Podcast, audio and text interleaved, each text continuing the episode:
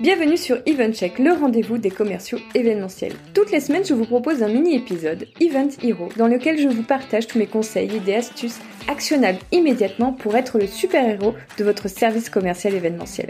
Si cette description vous parle, que vous débutiez et que vous soyez confirmé, je vous invite à vous abonner car ce podcast va être votre meilleur allié. Ce podcast est rendu possible par BookingCheck, l'event management software que j'ai lancé pour permettre aux commerciaux événementiels de s'équiper d'une boîte à outils moderne et performante pour libérer le potentiel de leur établissement. BookingCheck est le logiciel que j'aurais rêvé avoir pour gagner beaucoup de temps, vendre mieux et plus et structurer mon activité. Si vous souhaitez en savoir plus, rendez-vous sur bookingcheck.com. Et maintenant, bon épisode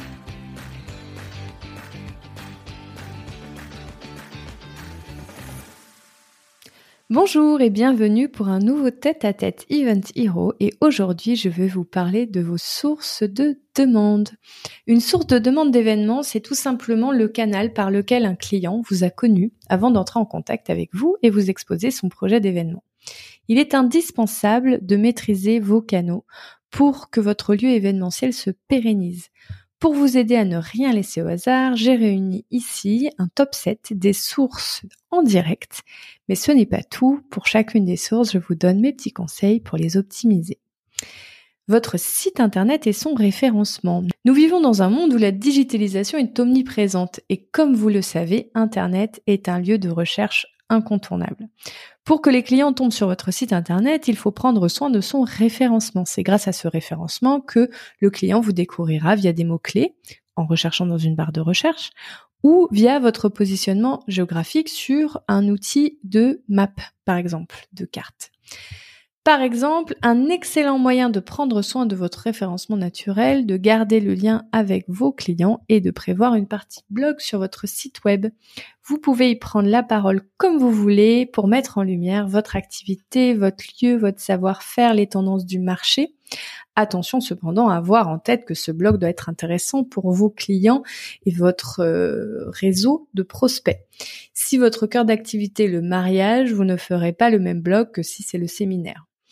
Vous pouvez également vous intéresser au référencement payant pour apparaître en premier sur des mots-clés stratégiques pour vous, comme par exemple lieu événementiel atypique Paris 11e avec Google Ads. Ayez tout de même à l'esprit qu'il ne sert à rien de faire autant d'efforts de référencement que ça soit gratuit ou payant si votre site internet n'est pas ultra séduisant. Car les clients, une fois dessus, ne feront pas de demande. Ils repartiront aussi vite qu'ils sont arrivés. Tout commence donc par votre site internet. Et si vous avez besoin de quelques idées pour optimiser ce site, rendez-vous sur notre blog. N'oubliez pas non plus dans votre référencement votre fiche Google My Business. Elle a un rôle très très très puissant euh, pour votre référencement. C'est pareil, rendez-vous sur le blog, on a un petit article sur le sujet. Deuxième euh, canal de demande, ce sont vos réseaux sociaux.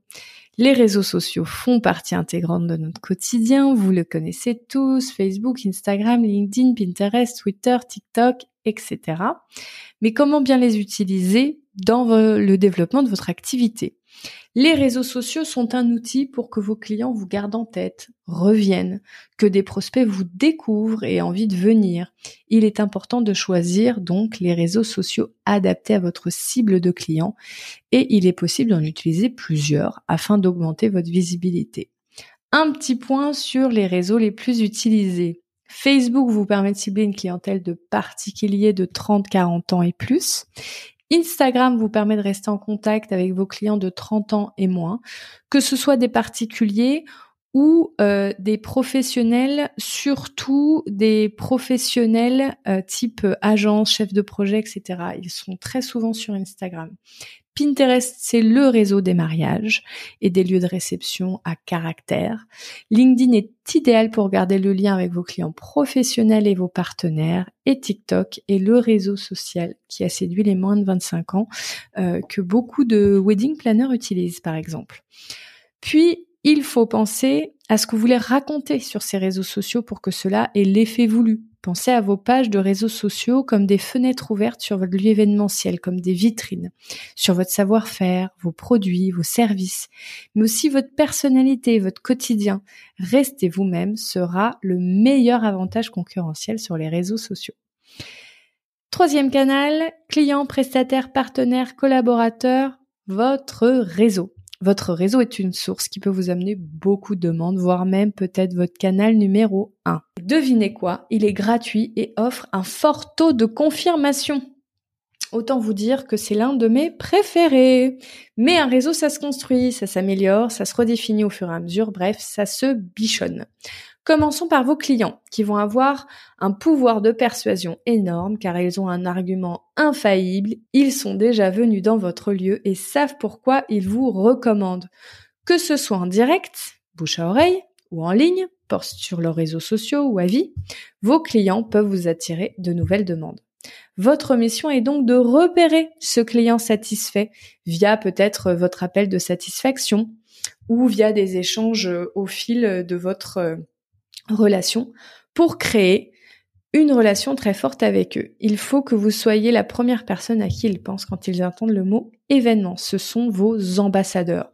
Cela peut se traduire aussi pour prendre soin de votre relation avec eux par des événements ponctuels où vous les invitez, un cocktail, un petit déjeuner avec des thématiques.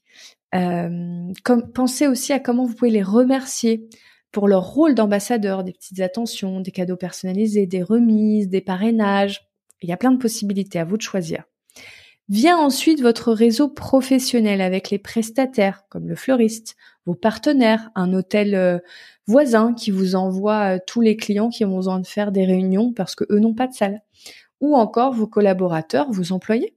Commencez par donner à ce réseau les moyens de parler correctement de vous, via une plaquette adaptée, via des invitations régulières à visiter, à tester les services. Puis, même principe qu'avec vos clients, prenez soin de la relation avec eux et trouvez le moyen de les remercier pour leur montrer la valeur qu'ils ont pour vous. Enfin, pourquoi ne pas organiser certains événements main dans la main avec ce réseau, notamment professionnel, l'occasion idéale de vous faire connaître auprès des clients de vos partenaires et inversement. C'est là aussi que le blog, vos réseaux sociaux, une newsletter, les emailing vont être des outils précieux pour garder le lien au quotidien avec ce réseau. Quatrième canal, vos concurrents. La concurrence est un canal à ne pas oublier. Pour les établissements qui ont la même cible que vous, il est indispensable de vous connaître et de travailler en bonne intelligence si cela est possible. Il est certain que vous serez parfois complet et aurez besoin de recommander des lieux de confiance à vos clients et inversement pour vos concurrents en collaborant de cette manière, vous créez un petit club de lieux de qualité et ravirez vos clients, qui aussi parfois ont envie de changement. Vous pouvez vous envoyer du business entre lieux, pour d'autres raisons que le fait d'être complet. Imaginons que votre lieu ne soit pas adapté à une demande, prendre le temps de conseiller le client vers un autre lieu de votre petit club vous donne la garantie qu'il reviendra vers vous après, car le client sait que vous êtes de bons conseils. Mais aussi parce que parfois les formats d'événements requièrent d'avoir plusieurs lieux, dans ce cas vous pouvez obtenir un contrat car vous aurez été en capacité de collaborer avec des concurrents. Donc vous allez vous partager un événement sur différents lieux euh, qui n'appartiennent pas au même groupe. Cinquième canal, les salons. Salons professionnels, salons du mariage. Les salons constituent un moyen d'attirer de nouveaux clients, de rencontrer des partenaires et aussi d'asseoir sa notoriété sur un marché. Imaginez pour établir des contacts commerciaux, n'oubliez pas de récolter tous vos nouveaux contacts dans votre CRM et de recontacter toutes ces personnes après le salon pour fixer des rendez-vous, répondre en détail à des demandes d'événements, ce qui parfois sur un salon est compliqué parce qu'on parle à beaucoup, beaucoup, beaucoup de monde dans un temps très, très, très rapide. Mais attention, il est primordial de bien choisir son salon car il y en a plus de 350 en France chaque année et vous devez sélectionner les plus pertinents par rapport à votre activité, votre cible. Vous pouvez vous poser les questions suivantes afin de vous aider à ce sujet. Ce salon est-il adapté à la typologie de mon lieu? Quel est le profil de visiteur et est-il adéquat avec mes clients cibles? Quel est le nombre de visiteurs présents sur le salon? Quelles sont les modalités de participation et le budget nécessaire pour exposer dans ce salon Quels sont mes objectifs chiffrés afin de mesurer le retour sur investissement de ce salon? Un petit conseil, lorsque vous préparez un salon intéressant, n'hésitez pas à le visiter une première fois avant d'exposer. C'est une bonne occasion de mesurer la pertinence de ce salon avant une éventuelle participation. Sixième canal, relations presse et blog. Réaliser des campagnes de relations presse ou obtenir des articles sur des blogs peut être un moyen d'obtenir de la visibilité et donc des nouvelles demandes que votre cible soit des clients particuliers ou professionnels, il y en a pour tous les goûts. Ça a aussi un impact sur votre référencement en ligne, juste euh, pour faire un petit astérix. Euh, la presse grand public, la presse professionnelle, les blogs et les influenceurs. Mais comment attirer les bons médias sur votre établissement? Tout d'abord, il faut que vous définissiez une stratégie en fonction de votre cible. On revient toujours à ces cibles. Dès lors que vous pourrez vous rapprocher des médias adaptés, car il existe différents types de médias, locaux, régionaux, nationaux, grand public, professionnels, mariage, séminaires. À vous d'en juger selon votre cible, donc, lesquels sont les plus adaptés et euh, ce que vous proposez, les plus adaptés à ce que vous proposez, mais surtout vont avoir les retombées les plus intéressantes. Les blogs sont aussi un vecteur de communication très intéressant. Comme pour les relations presse, il existe une multitude de blogs, des blogs pros, des blogs amateurs, des blogs influenceurs.